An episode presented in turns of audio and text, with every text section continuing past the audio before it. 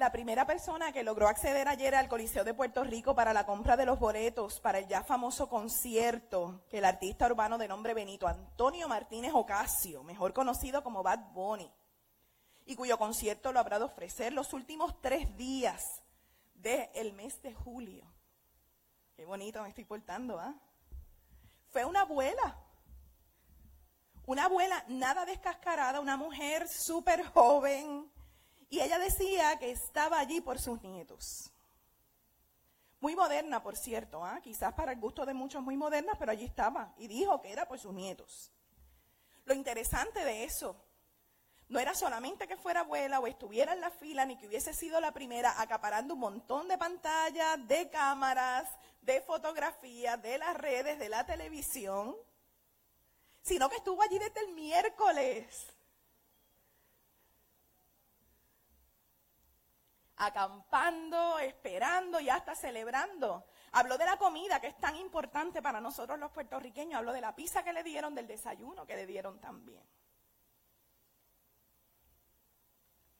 ¿Cuántas abuelitas y abuelitos harían lo mismo? Si yo hago esta pregunta ahora, que no la quiero hacer abiertamente para que nadie se sienta mal ni me tiren con piedras o zapatos. Quizás si yo cambio la pregunta y digo, ¿cuántos hicieron cuando eran jóvenes algo similar? Ahora le va haciendo más sentido, ¿verdad? Javier, te veo riéndote de 100 a 100, de 200. En la década de los 80, cuando yo era una niña menuda y tenía la menuditis, mis tías, particularmente las mayores, Ofelia y Daisy, las hermanas de mami que ustedes conocieron y que saben que eran madres para nosotros también, se esmeraron tanto hasta lograr llevarme a mí a dos conciertos de menudo. Uno en la plaza de mercado de Aguadilla, donde yo recuerdo, dije que era niña, en una capota de quién sabe quién era el pobre carro aquel. y también a Luis T. Díaz al, al, Coliseo. Yo no puedo recordar los pormenores de la fila. Sí puedo suponer que eran bastante largas, aunque ya ellas no están aquí en este plano terrenal, puedo decir abiertamente que las tipas tenían más trucos que el cinturón de Batman. Yo, yo les aseguro que ellas encontraron esas taquillas sí o sí. O sea, ustedes se están riendo porque saben de primera mano lo que yo estoy hablando. Muy bien. Si alguien es visita y espera un sermón serio, ahorita, ahorita nos ponemos candentes. La realidad es que ellas me acompañaron a mí en un momento de gran alegría, un momento de moda, en un momento de felicidad, tanto así que es tan significativo que yo guardo hasta hoy esos recuerdos y espero hacerlo y son mis modelos a seguir con mis sobrinos.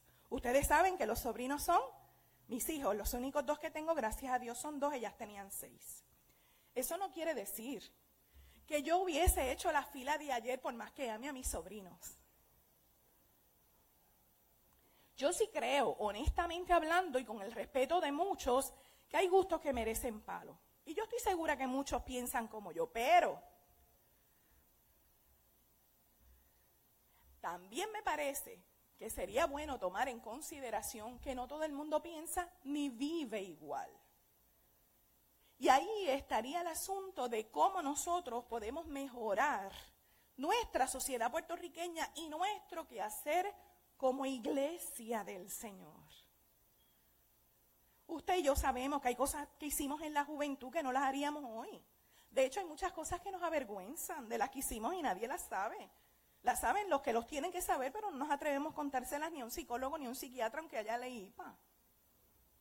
Pero hay muchas otras que nos traen gratos recuerdos, nos llenan de alegría, de algarabía. Y eso que hubo en Puerto Rico desde el miércoles hasta ayer, y yo no sé si hoy, era una gran fiesta de pueblo. Yo creo que hasta superó las fiestas de San Sebastián. Los puertorriqueños lo que necesitamos es juntarnos, es la fuerza de grupo y donde quiera que estemos, hacemos la fiesta. Eso es parte de nuestra cultura y de nuestra idiosincrasia. En eso sí estamos de acuerdo, ¿verdad? Ok. El asunto de la filita de Bad Bunny, que ha sido tema de muchas conversaciones y de críticas infinitas, y yo creo que lo será por mucho tiempo. Es parte de nuestro sermón de hoy, no porque yo sea experta en filas ni mucho menos. De hecho, yo no soporto esperar en una fila. A mí me desespera eso. Nadie dijo amén. Yo soy la única, no hay problema, yo lo admito, no hay ningún problema. Mucho menos soy experta en Bad Money. Pero sí, estoy tratando de ver un asunto que es cultural, aunque tome en cuenta que en otros países pasa esto mismo con artistas de calibre mundial y que son favoritos de moda. Eso yo no lo sabía, me enteré y eso a mí me bajó la guardia. Pero yo sí, como pastora, quiero hacer la teología de la fila. Y yo quisiera que usted camine esta fila conmigo. ¿Le parece bien? Así que juntos, tomando esto en consideración, yo quisiera que nos unamos a la voz del salmista, que a mí me parece que una voz no es suave, que no es sublime, que es como si fuera un grito, que dice, levántate Dios, levántate Dios, levántate Dios. Es a través del Salmo 82 que lo leímos en el llamado a la adoración y que usted lo tiene en su Biblia, que se nos presenta una oración sencilla, honesta, contundente, profunda y muy abarcadora según parece. Quise usar este salmo que no es fácil de digerir, pero intencionalmente, como el domingo pasado predicamos del Salmo 30, quise extender el asunto de los salmos hoy también.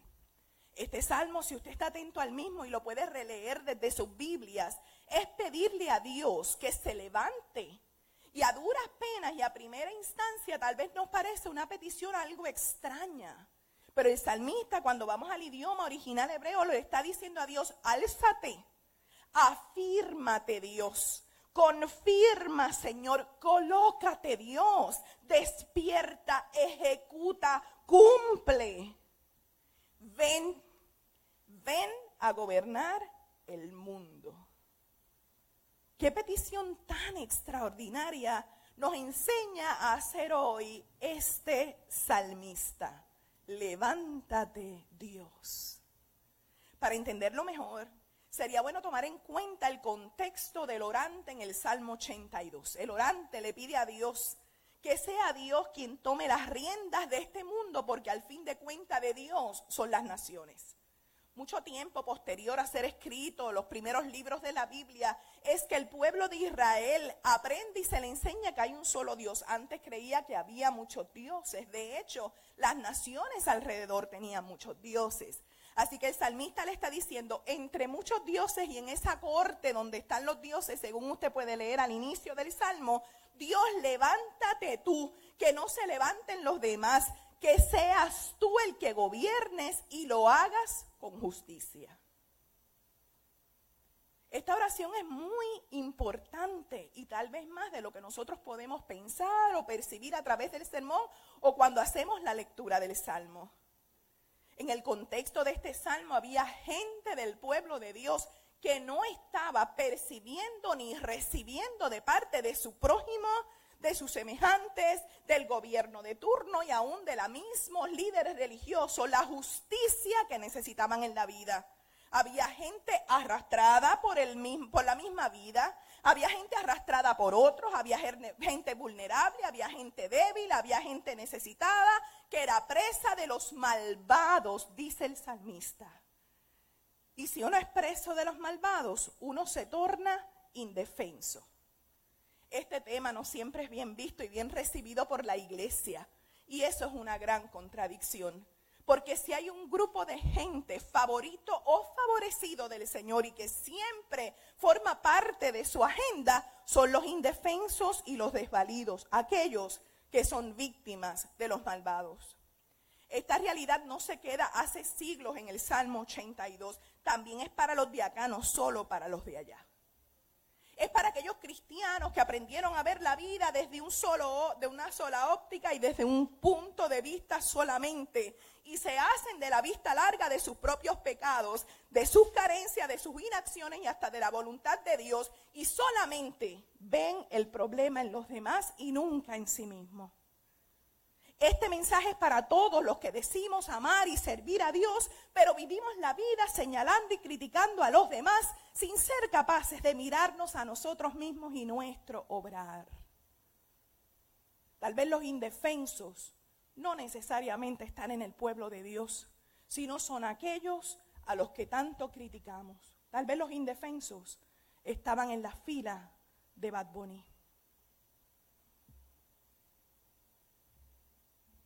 Pueden ser la gente de a pie. Los que le pidieron una ayuda a usted y usted se la negó. Los que le pidieron aunque fuera un pesito por ATH móvil y usted no se lo dio. Son aquellos que dicen, pero ¿y eso que es cristiano? Y habla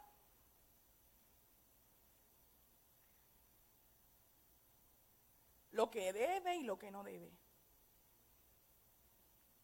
Lo que hicieron la fila de Bad Bunny. Lo hicieron por diversión. Quieren ir a divertirse a un concierto. Y ya sea de corazón o por marketing o mercadeo, la verdad es que los primeros que hicieron la fila desde el miércoles, teniendo Puerto Rico una nueva heroína que fue la que empezó todo este revolú, el artista y su producción le regalaron taquillas a esos primeros por demostrar su afiliación con este artista de turno. Él dijo, si son capaces de hacer fila por tantos días, yo mejor se la regalo, no la hagan.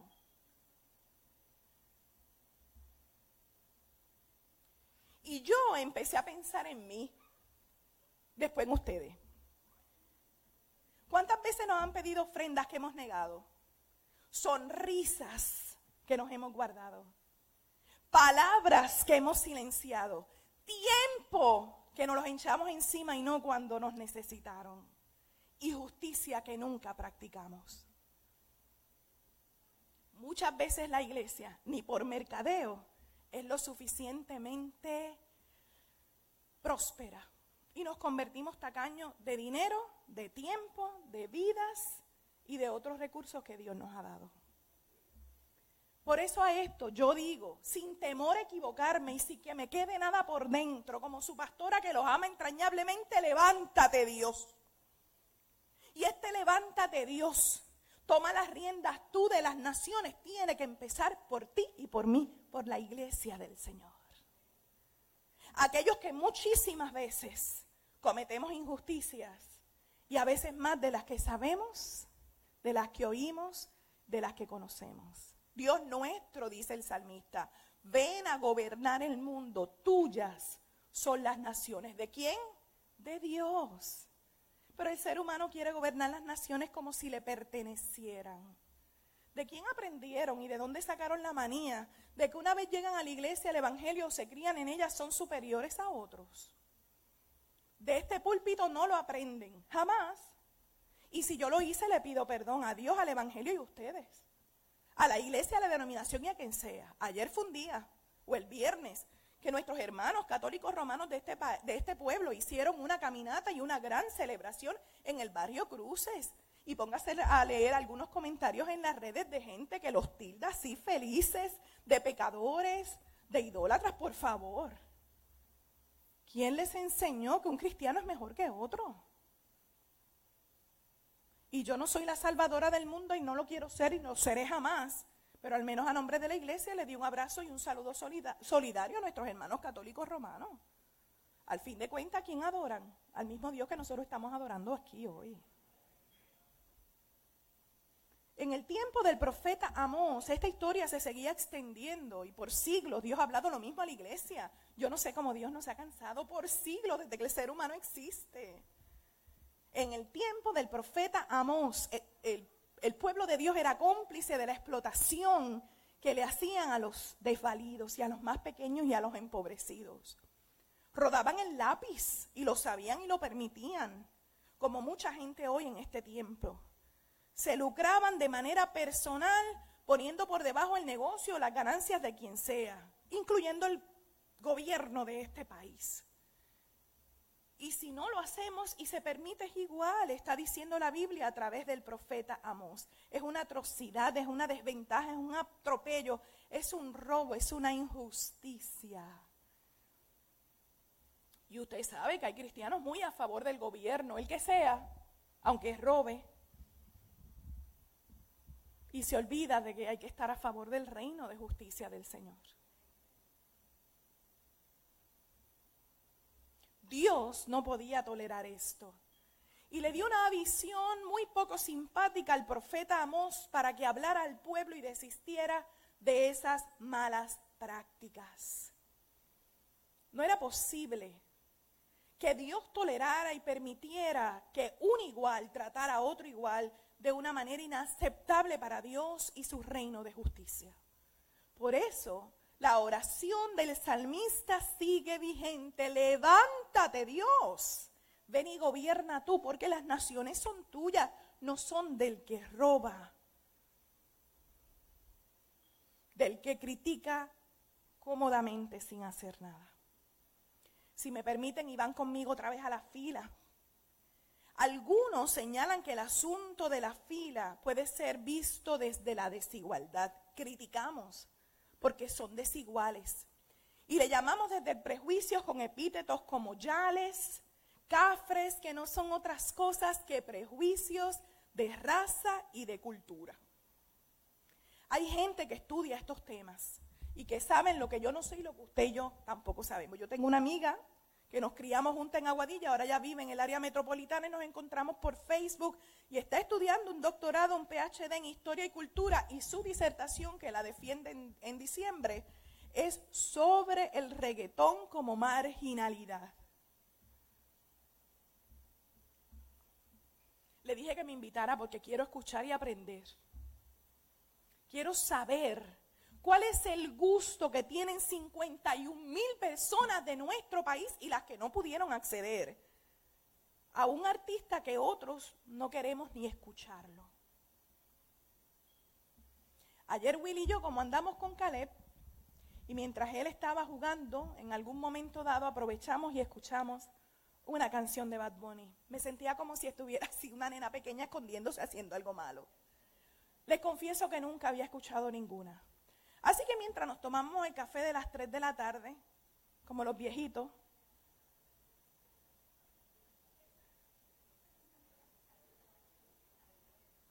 no es por ti, Willy. Espérate, que tú tienes defensores gratis y me caen los tomates rápido. Pusimos YouTube. También atentos, ¿ah? También atentos. No les voy a hacer una exégesis de ninguna canción. Pero la realidad es que recordé al doctor Francisco Javier Goitía Padilla, teólogo puertorriqueño radicado en Chicago, decano de un seminario, da clases en el seminario evangélico, escribió un libro de predicación. Él dice, Bad Bunny habla lo que la gente quiere escuchar. Yo digo, ay profesor, ¿cómo es posible que usted diga eso? Sí. Así que me puse a escuchar la canción. Y mientras la iglesia se niegue a escuchar a la gente y sus vivencias, aunque sean de una manera muy popular que la hablan y demasiado expuesta, busque detrás de eso. Y es lo que la gente quiere escuchar. Por ejemplo, que una mujer en una canción diga, no me fastidien, en otro idioma, claro.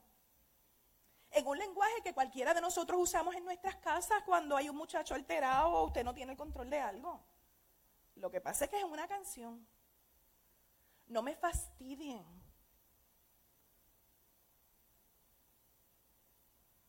Y usted sabe cuántas mujeres en este país le tenemos que decir a otros, en nuestros contextos de trabajo, en nuestras casas, a nuestros familiares y hasta en la iglesia, no me fastidies.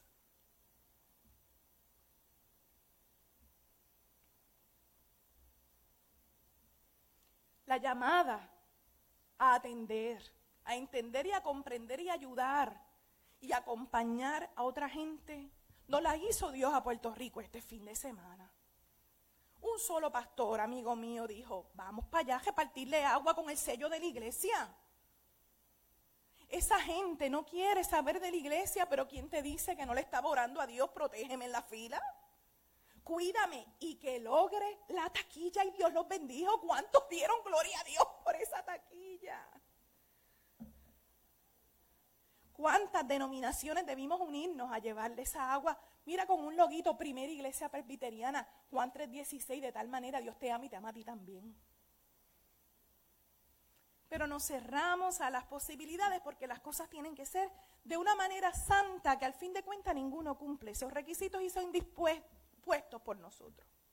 La pregunta es, si esto se viera como una oportunidad, el que quiera verlo, nadie está obligado, ¿estamos dispuestos a aprender? Eso fue lo que dijo Amós en sus primeros versos, según leímos antes del sermón. Dios me enseñó así. Y si estuviéramos dispuestos a aprender, Martin Luther King diría, la parábola del buen samaritano no debería existir. De hecho, está mal llamada buen samaritano. No deberían existir buenos samaritanos, no debería existir diferencias de clases, de gente, de nacionalidad, la xenofobia. Nadie debe quedar herido en el camino. No debe haber más gente golpeada, tirada en el piso y la iglesia pasando de largo y mirando.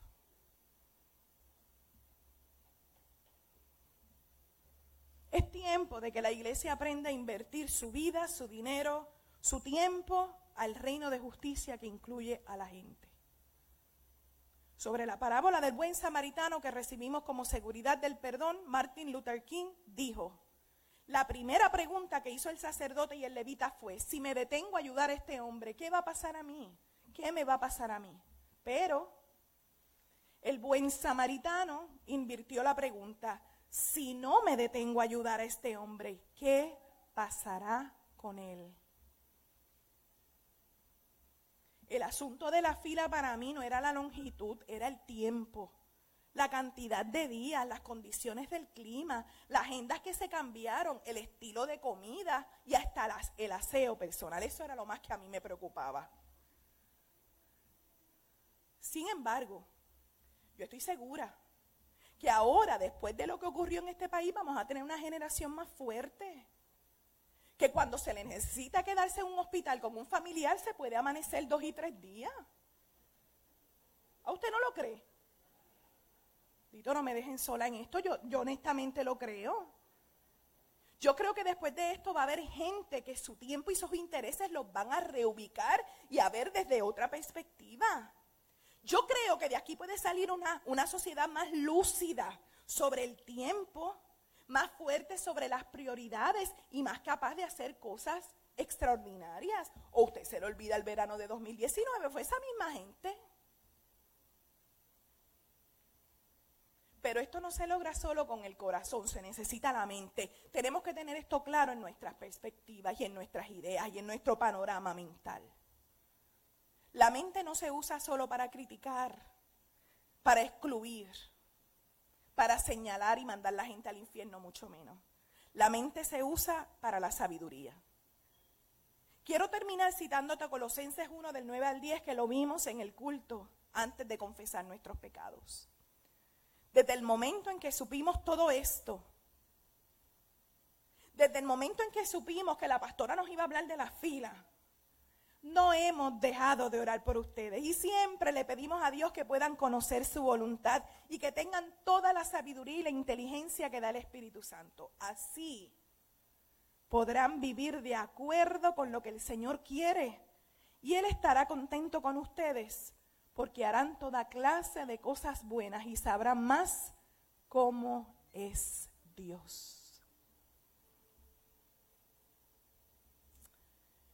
El artista urbano del momento llamado Bad Bunny es muy explícito en sus canciones.